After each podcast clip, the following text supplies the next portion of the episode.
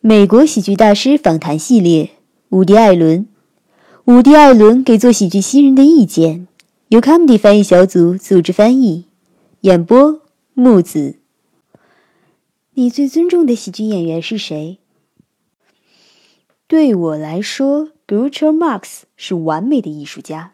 他的样子，他的声音，他的歌声舞姿，走路的方式，以及讲的内容都很有趣。他就是有趣的结合体，他既能吸引没文化的人，也能被世界上最聪明的人们认为他超级幽默。对我而言，Hope 仅次于 Groucho，另外还有 W.C. Fields，这三位是我认为最好的喜剧演员。这些人对你的作品有影响吗？嗯，这很难说。我认为这些伟大的人都曾经影响过我。比如我在某些方面确实受到 Groucho 的影响，啊，当然了，不是指留胡子抽雪茄这种，而是我确实感受到他对我深远的影响。同样的，还有 W.C. Field 以及 Mark Sell，当他出现在荧屏上的时候，我认为他对整个行业带来了巨大的冲击。他是独特的，真正独树一帜的人。有一个理论。说，为了变得有趣，你必须有贫困的背景，成为少数派的一员，或者童年缺爱。你对此的看法是？我认为贫穷这点是有道理的。嗯，我觉得可能有点道理。这种让你变成喜剧演员的贫穷和困苦，哦，不一定是经济上，能让你扭曲对世界的看法，并从中产生幽默感。你刚开始演出的时候，有过哪些需要克服的困难？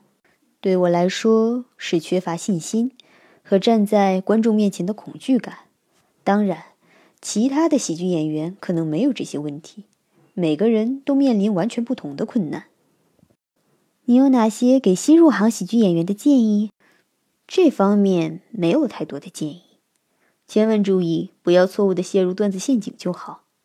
你成功的高度。取决于你的幽默程度，而不是有哪些段子。当我刚成为一名喜剧演员时，嗯，我心想：天哪，我的段子写的真好！我敢说，只要我站到台上念给观众听，他们就会笑。我曾经试过的，有次在俱乐部演出上拿出来一张纸来读段子，但是观众根本就没有反应。观众需要的完全是另外的东西，他们需要的是和这个演员。产生密切的联系，他们想喜爱这个人，并且感受到演员本身的幽默。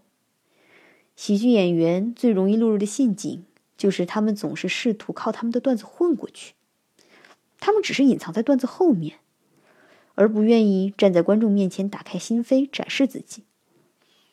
觉得好笑本身是瞬时的感受，是非常幸运和不可琢磨的。任何人都没办法给出像“啊，你只要做什么就能成为喜剧演员”这样具体的建议。搞笑这件事儿本身和遗传、生活环境、当晚的观众、气温、新闻头条等等之间都有微妙的联系。你在采访时经常用的“运气”这个词，有什么你可以去做的，去推进或者影响你的运气呢？是的。如果你是 Jerry Lewis 或 Danny Kay 或 Sid Caesar 这种生来就有天赋的人，你就可以开始进行相应训练。你可能听说过，有些喜剧演员从来都不努力，仅仅依靠他们过人的天赋就能做出贡献。但是了解后，你会发现，他们是有认真的训练自己，并且不断获得进步的。具体需要做哪些训练？